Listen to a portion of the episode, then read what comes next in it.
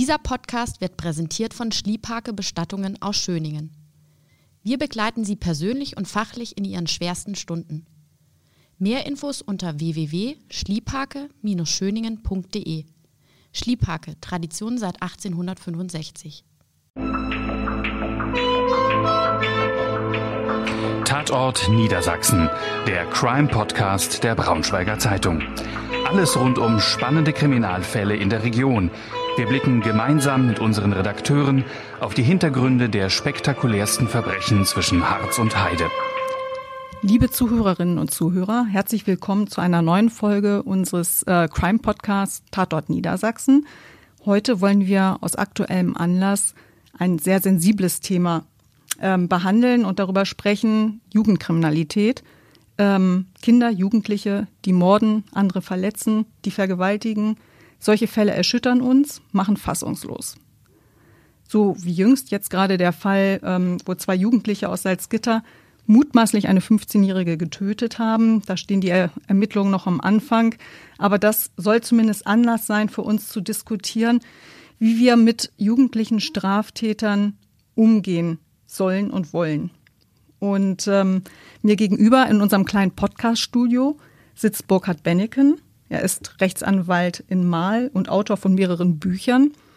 Ähm, und er hat auch bundesweit schon viele Straftäter, aber auch jugendliche Straftäter begleitet und verteidigt, unter anderem auch Mehmet, der bundesweit bekannt wurde in den 90er Jahren, weil er bis zu seinem 14. Geburtstag schon an die 60 oder mehr als 60 Straftaten begangen hat.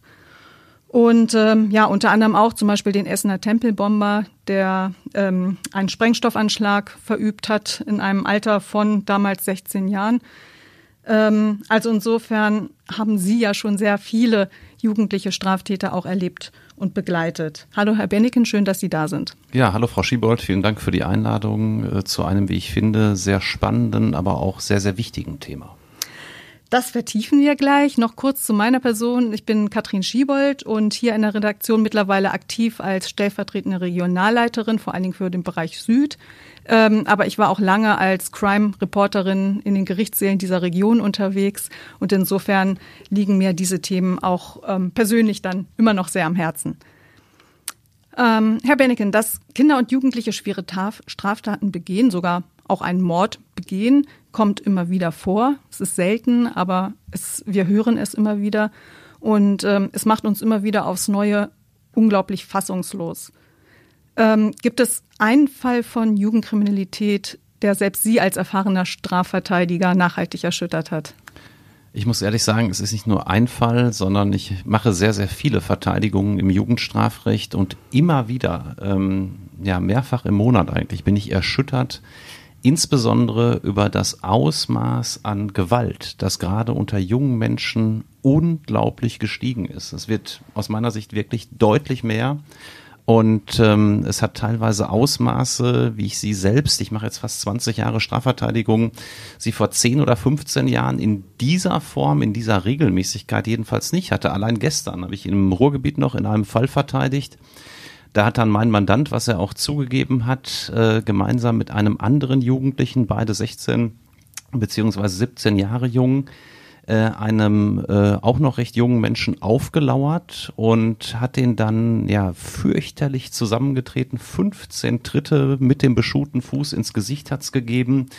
Der andere Mitangeklagte hat mit einem Baseballschläger sieben bis acht Mal auf den Kopf dieses Opfers geschlagen um dann am Ende ja mutmaßlich eine Beute von 20 Euro zu machen. So hat jedenfalls die Anklageschrift den beiden vorgeworfen.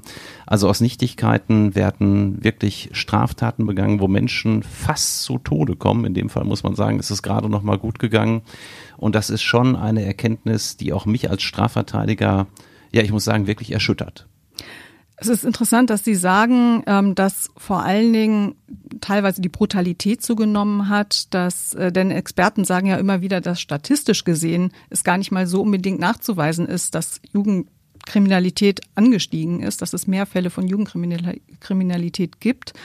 Ähm, wie ist Ihr Eindruck? Wird das Thema manchmal auch, auch von den Medien zu Unrecht hochgekocht, wenn eben solche Einzelfälle oder sich solche schrecklichen Einzelfälle auch ereignen?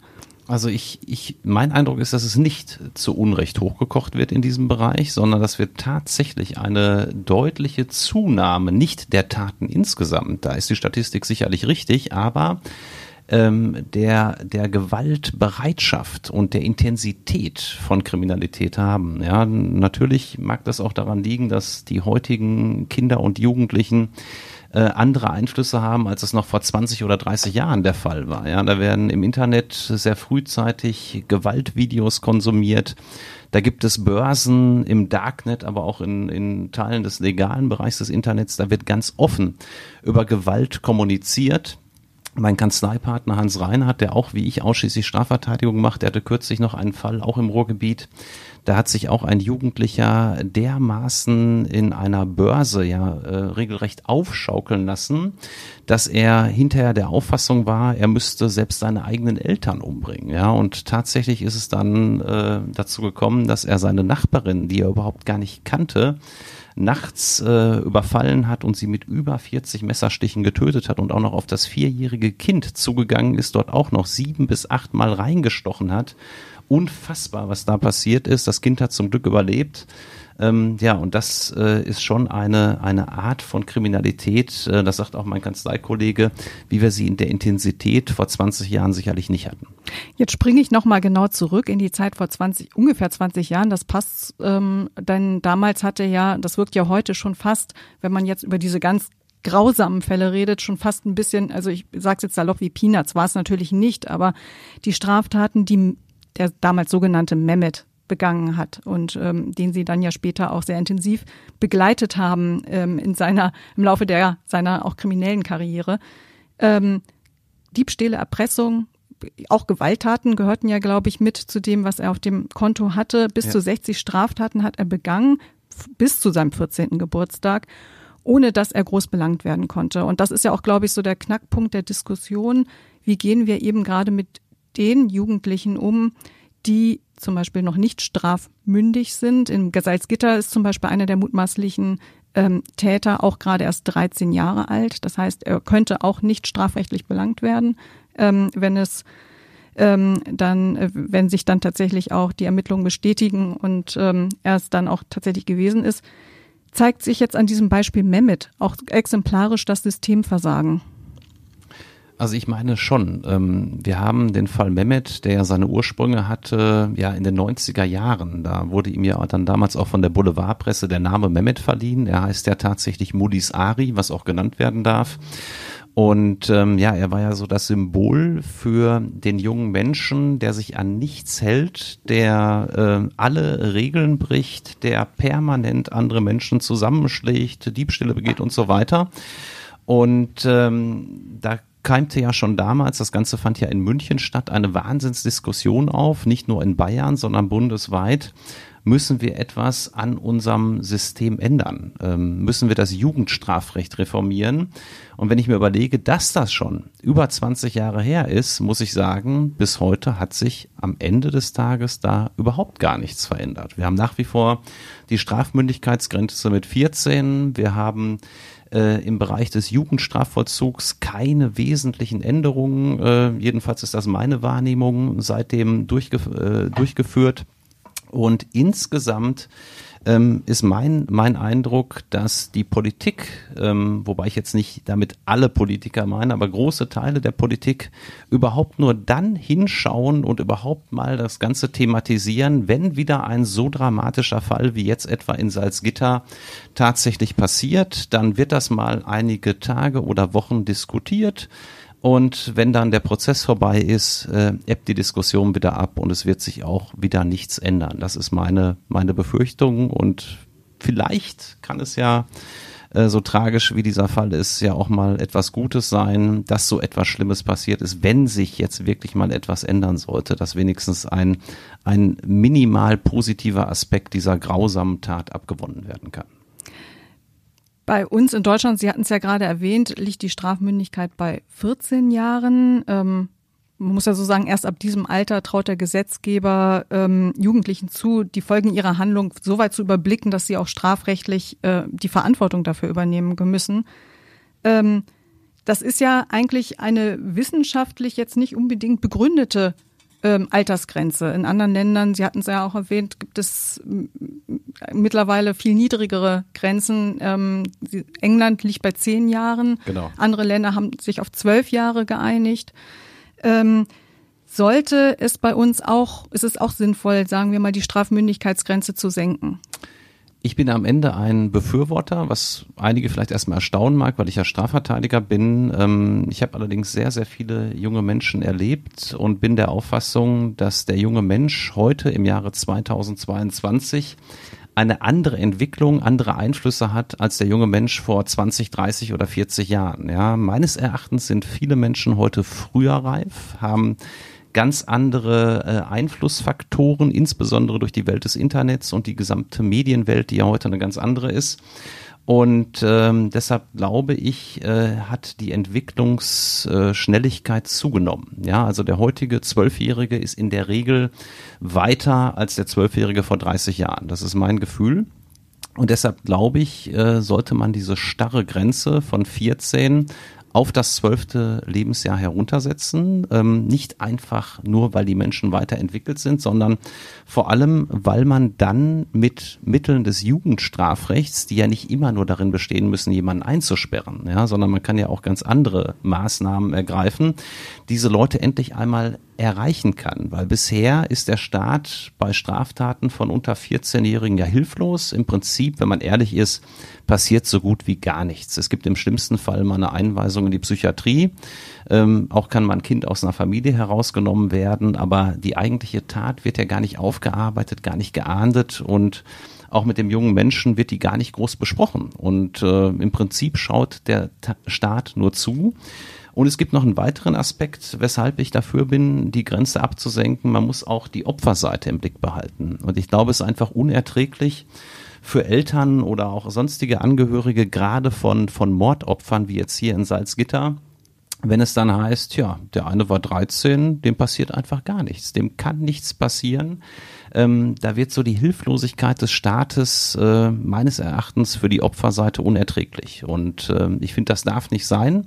Ich finde, da muss man was tun. Natürlich kann man dann auch wieder sagen, ja, aber wenn man jetzt die Grenze auf zwölf senkt und dann begeht dem nächsten Elfjähriger eine Straftat, dann haben wir das gleiche Problem. Na klar, irgendwo muss man eine Grenze ziehen. Ja, das ist vollkommen logisch. Und ich wäre dafür, die bei zwölf Jahren zu ziehen, weil ich glaube, dass zehn- oder elfjährige dann doch noch nicht den notwendigen Entwicklungsstand haben, um sie wirklich zu bestrafen. Und man kann ja auch noch als Korrektiv einführen, dass etwa bei 12- bis 14-Jährigen die Verantwortungsreife und die Verantwortlichkeit strafrechtlich nochmal ganz besonders überprüft werden muss. Ähm, ich denke, das wäre eine Regelung, mit der alle Beteiligten gut leben könnten. Ich denke nochmal auch an einen Fall, den Sie auch in einem Ihrer Bücher beschrieben haben. Schreiend ungerecht heißt das Buch. Ähm, der ist mir besonders in Erinnerung geblieben. Da beschreiben Sie die kriminelle, äh, kriminelle Karriere von Florentin. Ich hoffe, ich spreche es richtig aus. Ja. Ähm, und der auch bis zu seinem 14. Geburtstag über 50 Mal strafrechtlich aufgefallen ist, auch mit diversen Delikten, Raubüberfälle, ähm, unter anderem Diebstähle etc. Und da beschreiben Sie auch sehr gut diese Hilflosigkeit dass im Grunde genommen er einfach auch weitermachen konnte, ohne überhaupt vorher irgendwelche Konsequenzen zu spüren. Vielleicht könnten Sie das nochmal eben schildern, was da tatsächlich auch im Detail schiefgegangen ist. Genau, ja, es ging damals um eine Flüchtlingsfamilie und da wurden halt eben auch die Kinder dieser Familie, unter anderem Florentin, ja von, von der eigenen Familie missbraucht, um Straftaten zu begehen, weil die Familie halt eben natürlich in Erfahrung gebracht hatte, in Deutschland ist man erst ab 14 strafmündig. Da können wir dann die 11, 12, 13-jährigen äh, Kinder der Familie natürlich dafür benutzen, um beispielsweise Diebstähle zu begehen. Ähm, hinterher wurde das Ganze dann äh, ausgeweitet auf Drogenhandel und es kam sogar dann auch teilweise zu Raubüberfällen, also ganz, ganz brutalen Taten. Tja, und äh, dann fuhr die Polizei vor, brachte dann den 11, 12, 13-jährigen Florentin wieder zurück zum Flüchtlingsheim und der Vater und die Mutter empfingen die Polizeibeamten im Prinzip schon mit einem Lächeln nach dem Motto, ja, da ist unser Sohnemann wieder, machen könnt ihr ja eh nichts. Und man tat dann noch so ein bisschen so nach dem Motto, wir werden ihm natürlich die Ohren langziehen, was der kleine Junge da schon wieder Schlimmes gemacht hat. Das erschüttert uns ja auch. Äh, das tut uns ja sehr leid. Natürlich war das alles nur vorgeheuchelt, weil die Eltern zumindest teilweise auch die Drahtzieher dieser Straftaten waren. Und ähm, das hat mich auch sehr beeindruckt, ja, weil das einfach nochmal gezeigt hat, ähm, wie unser System da auch ausgenutzt wird. Ja, und ich bin überhaupt, überhaupt kein Befürworter davon, härtere Strafen unbedingt einzuführen, ja, sondern ich finde, man muss aber einige Gerechtigkeitslücken schließen und ich sehe in diesem Bereich eine deutliche Lücke, die schon sehr, sehr lange besteht und die immer mal wieder andiskutiert wird, aber wie gesagt, geändert hat sich bis heute daran überhaupt nichts. Sie hatten jetzt hier in dem Fall ja auch geschildert, dass maßgeblich natürlich das Elternhaus auch eine große Rolle gespielt hat. Jetzt ist es ja so, dass es scheinbar bestimmte Bedingungen gibt, ähm, unter denen es sehr wahrscheinlich ist, dass Kinder, Jugendliche auch irgendwann kriminell werden. Ist es tatsächlich so? Man spricht ja auch oft von dem Umfeld Gewalt äh, schon während der Kindheit, ähm, schwieriges Elternhaus, Vernachlässigung, dass das Faktoren sind, die natürlich dazu führen können, dass ähm, ein Kind, ein Jugendlicher dann irgendwann auch straffällig wird. Aber ist das sonst auch ein Klischee oder gibt es jetzt mittlerweile durch alle Milieus sozusagen dann auch jugendliche Straftäter? Also natürlich gibt es in allen Bereichen äh, Menschen, die kriminell werden. Ja, auch aus dem besten äh, Haushalt, aus dem besten Elternhaus kommen kriminelle Kinder. Das ist keine Frage. Aber mein Eindruck ist schon, und das habe ich äh, auch wirklich an äh, vielen Einzelgesprächen festgemacht, dass gerade aus den sozialen Brennpunkten, aus sozial schwächeren Familien, äh, insbesondere natürlich äh, kriminelle Kinder und Jugendliche herrühren. Ähm, Eltern kümmern sich oftmals nicht, äh, greifen auch überhaupt nicht durch, setzen ihren Kindern keine Grenzen, sind teilweise, wenn es auch ausländische Eltern sind, überfordert, haben Sprachbarrieren, ähm, eigene Probleme, ihnen droht etwa die Ausweisung und Abschiebung und kü dann kümmern sie sich oft nicht um ihre Kinder. Ähm, also es ist schon so, dass äh, in einem großen, zu einem großen, großen Teil ähm, das Menschen sind aus sozial schwachen Familien. Das muss man ganz klar sagen.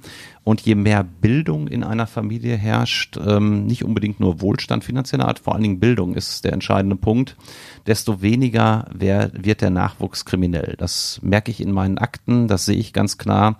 Und auch die meisten kriminologischen Studien gehen in diese Richtung.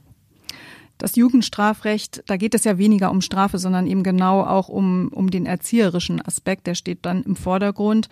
Ähm, insofern sagen Sie ja auch, ist es wichtig, vielleicht, wenn man das, das Alter, die Strafmündigkeit senkt auf zwölf Jahre, dann die Kinder und also dann ja noch Kinder auch früher zu erreichen mit Hilfen. Also das heißt, wie können wir uns das vorstellen? Dann wäre, weil Jugendknast ähm, ist ja nicht unbedingt die Lösung, ähm, sondern es soll ja darum gehen, eben auch klar die Kinder dann eben auf die, ihnen die Chance zu geben, dass sie wieder auf den rechten Weg kommen.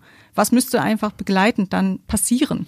Absolut. Also eins muss ich vielleicht noch vorab sagen, wenn ich hier sage, ich setze mich dafür ein, dass die Strafmündigkeitsgrenze gesenkt wird, dann geht es nicht darum, dadurch Straftaten zu verhindern, weil das kann man dadurch nicht. Das muss man auch ganz offen sagen. Wenn das Hardliner, Politiker oder andere Leute fordern, ähm, dann wird, wird den Menschen etwas vorgemacht, ja, weil da lässt sich kein, kein Jugendlicher von abschränken. Ja, es gibt nicht den, den 13-Jährigen, der dann groß reflektiert vor der Tat, sondern er macht das einfach, ja, und ähm, insofern wird man durch eine Senkung dieser Grenze äh, eine solche Tat wie jetzt in Salzgitter nicht verhindern können. Was man verhindern kann, ist natürlich, dass Eltern dann ihre 12- oder 13-jährigen Kinder einsetzen, weil natürlich dann die auch bestraft werden können, klar. Ähm, ja, aber nochmal zu, zu der Frage zurück. Ähm, ich halte es für sehr sinnvoll, dann auch den Zwölfjährigen, den 13-Jährigen, der auf dem falschen Weg ist, schon mit den richtigen Maßnahmen frühzeitig zu begleiten. Denn tatsächlich, äh, das höre ich immer wieder aus den Schulen, sehen dann auch die entsprechenden äh, Betreuungs- oder Beratungslehrer frühzeitig Symptome. Ja, das sind, ist fast immer so. Das war auch zum Beispiel bei dem Yusuf so, so heißt der sogenannte Tempelbomber, der damals im Namen des IS diesen fürchterlichen Anschlag begangen hat. Da haben alle Lehrer als Zeugen im Gerichtssaal gesagt, der hat sich schon in der Schule so merkwürdig benommen, hat Mitschüler fertig gemacht, ähm, hat da teilweise Messen auf dem Schulhof abgehalten, seinen Gebetsteppich ausgebreitet. Das war für uns abzusehen, dass da was passiert. Ja, aber keiner hat eingeschritten, man hat äh, keine richtigen Maßnahmen gefunden und da muss sich etwas ändern. Und da muss der Staat, finde ich, auch einfach Geld in die Hand nehmen für viel mehr Betreuung. Und zwar zum einen für die jungen Menschen, zum anderen aber auch für die Eltern. Die oftmals überfordert sind äh, und gar nicht wissen, was sie überhaupt tun können. Ähm, da bedarf es natürlich Sozialarbeiter, Psychologen, äh, überhaupt Experten, die sich damit auskennen und da wird viel zu wenig gemacht. Und was ich auch sehr, sehr wichtig finde, äh, was es bisher in dieser Form gar nicht gibt, dass man in den Schulen ab der fünften Klasse ein neues Unterrichtsfach schafft, dass sich wirklich mal mit den Gefahren auseinandersetzt, die zum Beispiel Gewaltstraftaten nach sich ziehen. Ja, die meisten jungen Menschen wissen nicht, dass es äh, lebensgefährlich ist, einem anderen Menschen vor den Kopf zu treten. Die machen das, äh, sie haben das irgendwo im Film gesehen, da ist nicht allzu viel passiert. Und dann macht man das auch auf dem Schulhof oder sonst wo. Und dann ist natürlich auch ganz schnell, weil das nämlich wirklich wahnsinnig gefährlich ist, jemand auch mal tot im Extremfall. Und so etwas müsste man frühzeitig, finde ich, in den Schulen vermitteln. Ähm, Aufklärung ist da das oberste Gebot oder die ganzen Gefahren, die resultieren aus dem Konsum von Drogen, die ja oft auch mal mitursächlich sind für Straftaten. Auch da müsste einfach ein Unterrichtsfach die jungen Menschen frühzeitig aufklären. Natürlich kann man damit längst nicht alle Straftaten verhindern, aber ich glaube schon, dass man das eine oder andere verhindern kann und das wäre ja schon ein Erfolg so ein Unterrichtsfach, ähm, glaube ich, wäre ein guter Ansatz. Ähm, wer könnte denn so etwas machen? Wäre da die Polizei mit im Spiel? Wer könnte denn tatsächlich, wäre auch der richtige ja, ta tatsächlich müsste man, man sich dazu Gedanken machen, wer dann äh, da als Experte in diesem Unterrichtsfach auftaucht. Natürlich würde ich erstmal eine Lehrerin oder einen Lehrer sehen, der dann aber regelmäßig äh, meines Erachtens tatsächlich Experten in den Unterricht einlädt. Seien es Polizeibeamte, die sicherlich sehr, sehr viel Erfahrung haben und jeden Tag mitbekommen, was so alles passiert. Seien es aber auch mal zum Beispiel Sachverständige aus dem Bereich der Rechtsmedizin, die dann natürlich kindgerecht erklären, was passiert, wenn man beispielsweise jemanden würgt, ja, wie schnell da tatsächlich der Tod eintreten kann. Ähm, das wissen viele Jugendliche nicht und dass man das vielleicht auch mal ein bisschen natürlich kindgerecht, jugendlichengerecht bebildert, ja, dass man mal Darstellungen bringt, auch mal Fälle schildert, was schon so passiert ist ähm, von mir aus äh, auch Strafverteidiger, Richter, Staatsanwälte, die dann mal aus der Welt der Justiz berichten, was da so jeden Tag vorkommt und was das auch für Konsequenzen nach sich zieht. Ich fände es auch nicht, nicht, nicht schlecht, wenn man die jungen Menschen mal in ein Jugendgefängnis führen würde ja, und mal zeigen würde, wie das da aussieht. Das kann meines Erachtens schon eine sehr abschreckende Wirkung haben. Ja, viele reden über das Thema Gefängnis meinetwegen oder haben es mal im, im Film gesehen, aber wenn man dann live selbst mal da ist und und andere Menschen eingesperrt hinter Gittern sieht, dann bekommt man vielleicht ein anderes Gefühl. Und dann ist es vielleicht in der Situation, wenn man tatsächlich irgendwo gewaltbereit ist, äh, vielleicht doch ein Grund, warum man dann doch nicht zuschlägt. Die Folge einer Tat abzuschätzen, fällt vielen jugendlichen Kindern ja zumal dann ja noch umso schwerer. Ähm, nehmen wir nochmal das Beispiel Yusuf. Konnte er abschätzen, was es bedeutet, wenn man eine Bombe ab, auf einen Tempel wirft, das ist ja noch sehr abstrakt. Man hat ja das Opfer noch nicht vor Augen. Genau, also es äh, war so, Yusuf hatte natürlich unheimlich viele IS-Videos gesehen, auch von dem Hassprediger hier aus Hildesheim und äh, viel anderes Material, so dass er natürlich schon dem Grunde nach wusste, wie gefährlich einige Sachen sein können. Aber das hat er mir auch mehrfach in, in Gesprächen persönlich äh, geschildert, habe ich ihn auch oft nachgefragt. Der Moment, äh, als er diese Bombe vor dem Essener Tempel präpariert hat. Ja, dann fing das Ding ja an zu ticken, dann hat er sie geworfen und er hat sie draußen vor den Tempel geworfen. Und er selbst war noch in unmittelbarer Nähe. Natürlich ist er Versuch, hat er versucht, äh, wegzulaufen, aber er war so 50 bis 70 Meter ungefähr entfernt als die Bombe mit einer unfassbaren Kraft detonierte. Und er hat auch gesagt, so ein, einen lauten Knall, so ein, ein Geräusch, so ein Beben des Bodens hätte er selbst nie erwartet und wäre ja selbst fast auch umgekommen. Das muss man ja auch mal sagen. So dass ich schon glaube, dass diese, diese äh, Wucht ihm gar nicht bekannt war und auch die Gefährlichkeit, ja, dass dann da die, die äh, Türen aufgesprengt wurden und äh, drei Priester wurden ja verletzt, die in diesem Tempel waren. Ähm, also ich glaube auch da, dass natürlich eine gewisse Unwissenheit mit im Spiel war. Und jetzt spielen natürlich, das hatten Sie vorhin ja auch schon angesprochen, dann noch die Medien eine große Rolle, Videospiele, ähm, überhaupt Videos, ähm, wo man so etwas ja dann auf, auf abstrakter Ebene auch sich immer wieder ähm, dann reinzieht und vielleicht auch in gewisser Sinne dann abstumpft und manchmal auch wahrscheinlich die Grenzen zwischen Realität und ähm, dann eben dieser Scheinwelt verwischen, hat, Sie sagten, das spielt nochmal maßgeblich dazu, dass die Brutalität dann eben auch nochmal größer geworden ist. Ab, absolut. Ich musste jetzt gerade ganz konkret an einen Fall denken, den ich vor über zehn Jahren mal äh, hatte, und zwar auf geschädigten Seite. Ich bin ja meistens auf beschuldigten Seite, aber da war es so, dass der äh, Beschuldigte tatsächlich im Internet Videos gesehen hat, wie man mit einem Schlag einen Menschen optimalerweise in Anführungszeichen umbringen kann. Da gibt es dann extra Anleitungen zu, so grausam sich das anhört, die dann da im Internet auch wohl von einigen gerne konsumiert werden. Und dieser äh, jugendliche Täter hatte dann meinen Mandanten, der bis heute wohlgemerkt im Wachkoma liegt, äh, mit voller Wucht äh, mit einem Schlag ja so im Gesicht getroffen, dass er rückwärts fiel und in dieses Koma fiel. Und ähm, tja, das hat, hat mir im Prinzip auch nochmal gezeigt, wie enorm der Einfluss äh, ja nicht nur der Medien, sondern auch des Internets allgemein ist. Das war natürlich jetzt keine offizielle Darstellung, sondern es waren irgendwelche Gewaltverherrlicher, die dieses Video da bei YouTube, glaube ich, platziert hatten. Ähm, aber da sieht man schon, wie sehr sich junge Menschen davon beeinflussen lassen. Und auch bei Yusuf, zurück zum Tempelbomber, war es ja so, dass diese Videos aus dem Netz einen ganz entscheidenden Anteil für seine Motivation am Ende hatten, diesen fürchterlichen Anschlag zu begehen große Rolle bei der Radikalisierung insgesamt ja gespielt haben. Ne? Dann, Ab, absolut. Also insofern, inwiefern muss dann eben auch die Medienkompetenz, denn das ist ja auch etwas, was immer wieder gefordert wird, dass nicht nur ähm, ja sozusagen Schulsozialarbeiter und Schulpsychologen auch eine große Rolle spielen und so, was Sie, Sie sagten, so ein Unterrichtsfach ja sinnvoll wäre, sondern ja auch nochmal gesondert dieser ganze Komplex Medienkompetenz, Umgang mit Medien. Auch das findet ja eigentlich nur rudimentär an Schulen statt. Absolut. Und da meine ich, ist auch genau der Punkt, wo man insbesondere die Eltern ganz, ganz verstärkt ins Boot holen müsste. Viele Eltern wissen gar nicht, was ihre Kinder da im Netz konsumieren, ja, oder auch sonst meinetwegen im Fernsehen, aber insbesondere das Internet. Das höre ich immer wieder von vielen Mandanten von mir, die dann schlimme Gewaltverbrechen insbesondere begehen, haben dann wirklich ein Vorbild in irgendeinem Video, in irgendeinem Film, den sie selbst im Netz konsumiert haben. Und da könnten natürlich insbesondere die Eltern Abhilfe schaffen, die frühzeitig ihre Kinder entsprechend aufklären, sich auch darum kümmern, dass im Optimalfall sowas gar nicht erst angeschaut wird. Ähm, natürlich auch da, man kann nicht alles verhindern, aber es müsste da wirklich mal was getan werden, weil das wird meines Erachtens völlig vernachlässigt. Wenn wir jetzt aber natürlich sehen, dass viele ähm, Täter dann ja aus einem Elternhaus kommen, wo, ja, sagen wir mal, dann eher Vernachlässigung dann eine äh, Rolle spielt, als dass ähm, man da an die Eltern herantreten kann und ihnen sagen kann, sie müssten irgendwie Medienkonsum ähm, ihrer Kinder kontrollieren.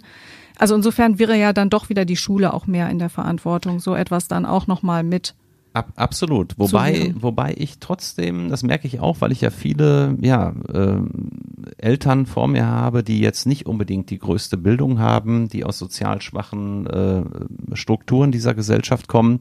Trotzdem ist bei einem nicht unbeträchtlichen Teil dieser Eltern äh, eine Bereitschaft da, was für die Kinder zu tun. Nur diese Bereitschaft muss geweckt werden. Und da äh, sehe ich diese Spirale, wenn die Eltern äh, durch die Schule da mal ein bisschen motiviert würden, frühzeitig im Alter, wenn die Kinder zum Beispiel auf die weiterführende Schule oder auch schon vorher kommen, ähm, dann könnte man da was bewegen. Also da ist nicht Hopfen und Malz verloren. Das mag da sicherlich bei einigen Eltern schwieriger sein als bei gebildeten Eltern, gar keine Frage.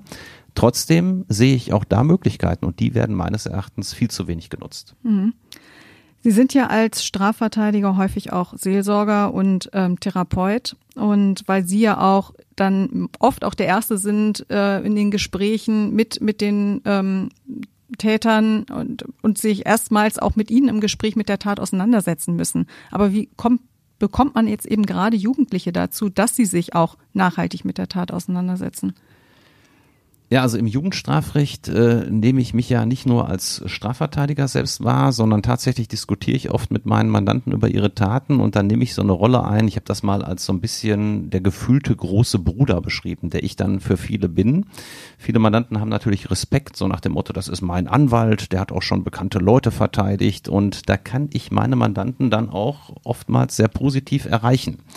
Und äh, meine Erkenntnis ist, wenn ich dann so ein bisschen, natürlich mache ich das nicht beim Erstgespräch, aber im Laufe des Mandats äh, wirklich hinter die Kulissen schaue, äh, nach den Ursachen äh, frage, wie es dazu gekommen ist, dass man beispielsweise anfing, Drogen zu konsumieren, dass man anfing, äh, Leute dann regelmäßig zu verprügeln, dann sind es fast immer wieder diese gleichen Ursachen. Ja, viele sind oft selbst Opfer von Gewalt geworden und kompensieren das dann auf diese Art und Weise.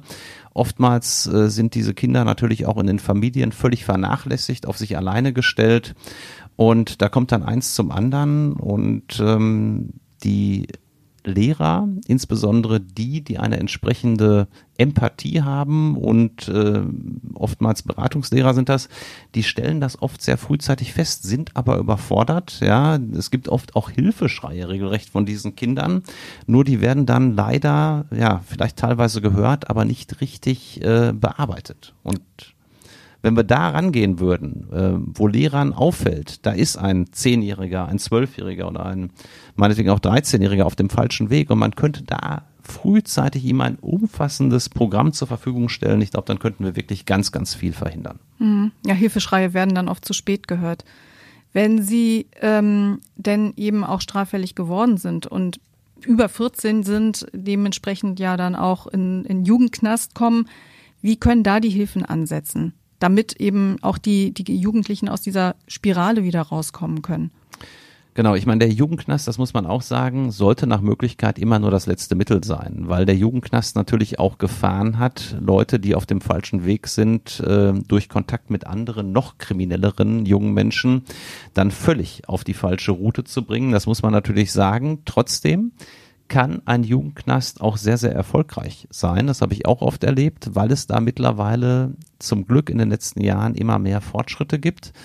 Äh, Im Sinne von, es gibt mehr Ausbildungsangebote. Das ist ganz wichtig für junge Menschen, ähm, dass die frühzeitig eine Aufgabe bekommen, die sie begeistert im Optimalfall, in der sie aufgehen.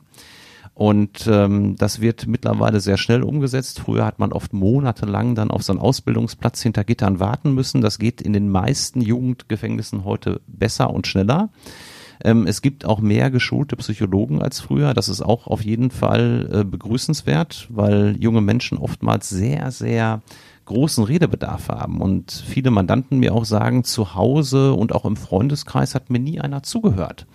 Und da staut sich dann natürlich viel auf, gerade in dem Alter und ja, entlädt sich dann oftmals in den Gewaltstraftaten gerade. Und ähm, das ist also schon, schon sehr positiv. Und wenn man da als Gesetzgeber, als äh, Politiker wirklich mal Geld in die Hand nehmen würde und das noch ausbauen würde, sehe ich da Möglichkeiten, das sogar noch deutlich besser zu gestalten. Hm, also Perspektive ist eigentlich der Schlüssel, dass man sagt, ähm, zum Beispiel Schulabschluss nachholen, eine Ausbildung, zumindest so die Perspektive geben, dass die, die ähm, Jugendlichen dann ein Ziel vor Augen haben und auch dann hinterher, wenn sie dann wieder auf freiem Fuß sind, dann tatsächlich in der, in der Gesellschaft ja dann auch wieder verankert sind. Abs absolut. Und auch da wäre mein Ratschlag, ähnlich wie in den Schulen, dass man auch hinter Gittern durchaus den ein oder anderen Experten, den man sicherlich dafür gewinnen kann, sei es ein Polizeibeamten, sei es auch da ein Richter, Staatsanwalt, Strafverteidiger, Psychologen, wie auch immer, der dann auch da regelmäßig mal entsprechende Vorträge hält, ja, ähm, weil das Interesse ist da bei den jungen Menschen ähm, und denen nochmal aufzeigt, welche Gefahren da herrschen. Ich finde, da könnte man auch im Jugendknast nochmal einiges machen. Ähm, die Anti-Gewalt-Kurse zum Beispiel, die sind leider nach wie vor sehr, sehr rar gesät. Äh, oftmals gibt es da nach wie vor sehr lange Wartezeiten und auch die müsste man meines Erachtens noch deutlich ausbauen. Oftmals gehen die nur über zwei oder drei Tage. Und äh, wenn natürlich eine Gewaltproblematik sich beim jungen Menschen verankert hat, dann kriegt man die nicht durch zwei oder drei Sitzungen in Anführungszeichen aus ihm raus, sondern das müsste noch viel langfristiger angelegt werden. Das kostet natürlich viel Geld, keine Frage. Aber das wäre meines Erachtens sinnvoll investiertes Geld. Und bei Jugendlichen mit ähm, dann nicht deutschen Wurzeln und einer anderen Staatsgehörigkeit kommt dann noch die, das Problem hinzu, dass sie auch entsprechend abgeschoben werden können. Das ist, Mehmet ist ein Beispiel, Yusuf ist auch jetzt ein Beispiel. Genau. Ähm, das heißt aber, im Grunde genommen hat man damit eigentlich ja schon wieder die Perspektive und, und die Chance auf ein Leben, ein friedliches Leben jetzt hier in der Gesellschaft wieder verbaut.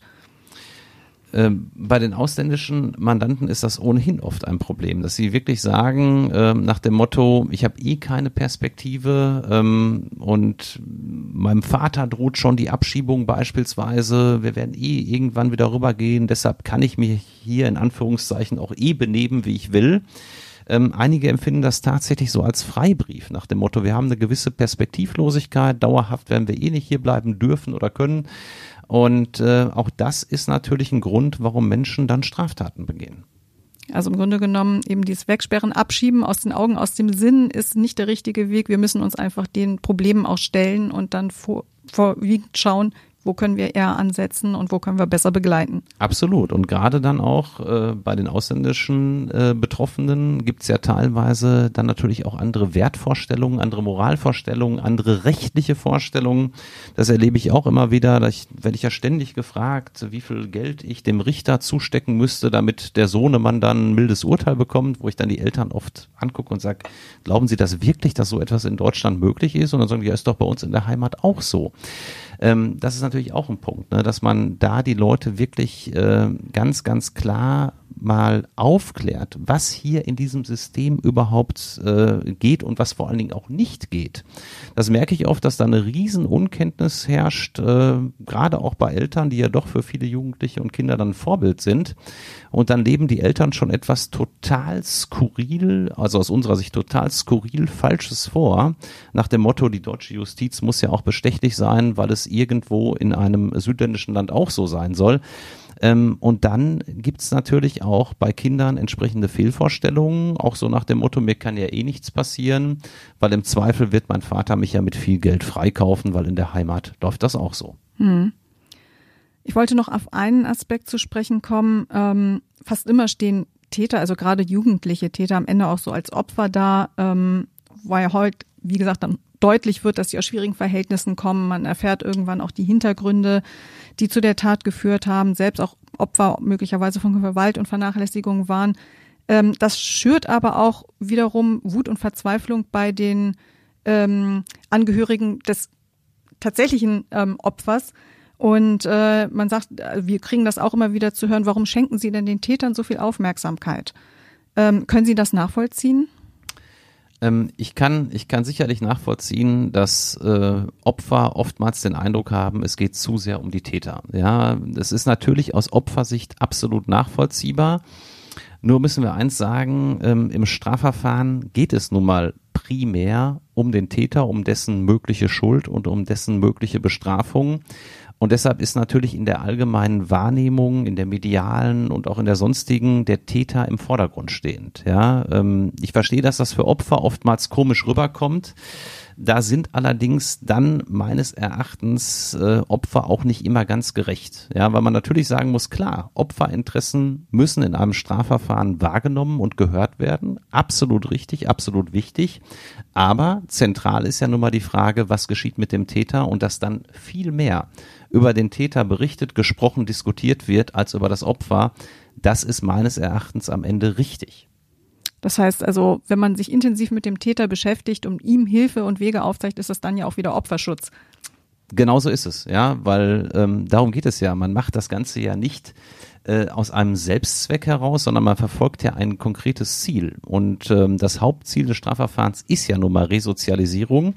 Das heißt, eine Person, die auf dem falschen Weg ist, möglichst auf den rechten Weg zu bringen und besseren Opferschutz kann man ja gar nicht leisten. Und das sage ich auch vielen Angehörigen von Opfern, die dann oftmals schimpfen, gerade im Jugendstrafrecht, auf äh, angeblich viel zu milde Urteile, ähm, wenn es dann oftmals heißt, wie kann das denn sein? Jetzt gibt's für sowas wieder nur Sozialstunden. Das ist doch lächerlich, das ist eine Verhöhnung der Opfer. Und ähm, wie gesagt, ich verstehe solche Reaktionen. Ich finde aber, wenn man den Menschen dann sachlich erklärt, dass die Justiz dafür gute Gründe hat, und oftmals die Sanktionen sehr wohl überlegt auswählt äh, und es dann am Ende sogar meistens jedenfalls Opferschutz bringt, dann glaube ich, äh, sollte man äh, aus, auf Opferseite auch so fair sein und sagen, okay, ich bin emotional bewegt, das ist klar als Opfer, ähm, ich habe da vielleicht auch ein bisschen überreagiert, ähm, aber ganz so schlecht ist dieses System in Deutschland vielleicht doch nicht, wie es oftmals gerade auch von Opfern gemacht wird. Können Sie vielleicht noch ein konkretes Beispiel nennen, wo Sozialstunden zum Beispiel etwas Gutes bewirkt haben oder vielleicht eben auch dann den Straftäter zur Einsicht irgendwie bringen konnten? Also ich habe wirklich hunderte von Fällen gehabt, wo Mandanten von mir, die teilweise auch schlimme Gewaltstraftaten begangen haben, natürlich jetzt kein Mord oder dergleichen, ja, ich rede jetzt von wirklich heftigen Körperverletzungen und die haben dann am Ende obwohl das Opfer wirklich sehr, sehr schwer verletzt war, im Krankenhaus war, teilweise stationär aufgenommen werden musste, haben die dann meinetwegen 100 Sozialstunden bekommen, was dann zu so einem, ja, zu so einer Empörung geführt hat. Ähm, in ganz, ganz vielen Fällen war es aber so, dass diese jungen Menschen, die diese schlimmen Taten begangen haben, danach nie wieder auffällig geworden sind. Ja, weil oftmals schon zwischen der Tat und dem Urteil ein bis zwei Jahre lagen. Die hatten sich ohnehin schon zu Hause einiges anhören müssen, wenn sie vernünftige Eltern haben zumindest. Ähm, die haben sich weiterentwickelt, die haben sich selbstmals oft dann, als sie bei mir in der Kanzlei die schlimmen Fotos äh, des verletzten Opfers in den Akten gesehen haben, geschämt für das, was sie getan haben und die mussten dann gar nicht mehr in den Jugendknast, weil da wären sie dann meines Erachtens eher wiederum auf den falschen Weg gebracht worden. Und deshalb ähm, zeigt dann auch, dass es da in vielen Fällen überhaupt keine Rückfälligkeit mehr gegeben hat, dass die äh, Jugendgerichte richtig gehandelt haben, auch wenn die Opfer des jeweiligen Falles im ersten Moment wirklich laut geschimpft haben. Mhm.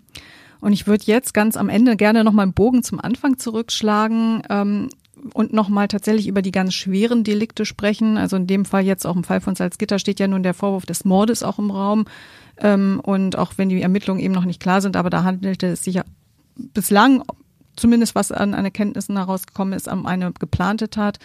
Wie ist das mit solchen Straftätern, die solche schweren Taten begangen haben. Wie wahrscheinlich ist es, dass sie eben auch weiter tatsächlich solche Taten begehen werden oder die Chance eben auf, auf Resozialisierung und auf ein ähm, auf ein normales Leben in der Gesellschaft, wie hoch ist die da noch gegeben?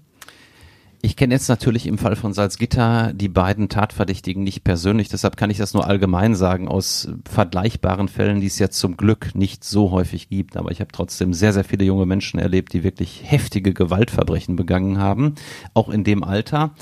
Und da kann ich nur sagen, bei diesen Menschen ist in der Regel die Möglichkeit auf eine Resozialisierung sehr, sehr groß. Egal wie schlimm die Tat war, es sind ja teilweise wie jetzt hier in Salzgitter grausame Taten, das muss man so deutlich sagen. Ähm, es sind immer noch Menschen, die sehr, sehr jung sind, teilweise ja sogar wie jetzt hier Kinder sind, 13 Jahre jung sind. Und in diesem Alter ist man noch formbar, ist man noch prägbar. Das gilt meines Erachtens für fast jeden in diesem Alter, bis auf ganz, ganz wenige massive Intensivstraftäter, bei denen ja regelrecht Hopfen und Malz verloren ist. Die gibt es auch, das ist aber der absolute Ausnahmefall. Und ich finde, man sollte bei keinem jungen Menschen, egal was er getan hat, die Hoffnung aufgeben, ähm, dass bei ihm noch etwas zu holen ist, dass bei ihm noch etwas Positives zu bewirken ist. Und ich habe ganz viele Menschen gesehen, die mit 14, 15, 16 völlig neben der Spur waren, hochkriminell waren und mit 18 oder 19 auf einem wunderbaren Weg in einer Ausbildung, teilweise in einem Studium und die wie ausgetauscht waren. Als ich Mandanten, die ich dann jahrelang nicht gesehen habe, plötzlich wieder in der Kanzlei hatte, nicht weil sie einen neuen Fall hatten, sondern weil sie sich nochmal bedanken wollten zum Beispiel oder mit einem anderen Mandanten in die Kanzlei kamen. Da war ich dann wirklich, also muss ich sagen, sehr positiv überrascht und ich finde, das sollte man immer äh, auch mit einbestellen, äh, egal wie schlimm die Tat war, es sind junge Menschen und man sollte immer hinschauen, gibt es eine Möglichkeit, diesen Menschen auf den Weg, auf den rechten Weg zurückbringen? Und meistens gibt es diese Möglichkeit zum Glück. Das ist ein wunderbares Ende, dem ist auch nichts mehr ähm, dann hinzuzufügen. Ich denke, weil das auch ein positiver Abschluss eines sehr, sehr schwierigen und ähm, sehr sensiblen Themas ist. Herr Wendigen, ich danke Ihnen ganz herzlich, dass Sie mal wieder, muss man sagen, Sie sind ja zum zweiten Mal hier bei uns, ähm, ähm, zu uns gekommen sind. Liebe Zuhörerinnen und Zuhörer, vielen Dank, dass Sie uns wieder gehört haben und wir hoffen, dass Sie wieder bei unserer nächsten Folge Tatort Niedersachsen dabei sein werden. Herr Bennigen, danke nochmal und eine gute Rückreise nach Mal. Vielen Dank, Frau Schiebold. Jetzt geht's allerdings nicht nach Mahl, sondern nach Hamburg, wo ich noch eine Person treffe, die lange mutmaßlich unschuldig im US-Gefängnis gesessen hat. Und dann geht es morgen zurück ins Ruhrgebiet. Das ist eine spannende Folge, die schon wieder den nächsten Podcast füllen könnte. Vielleicht können wir Sie ja ähm, irgendwann wieder dazu überreden, zu uns zu kommen und wieder Gast bei uns zu sein. Sehr gerne. Ich danke Ihnen. Vielen Dank. Tschüss. Mehr Podcasts unserer Redaktion finden Sie unter braunschweiger-zeitung.de slash podcast.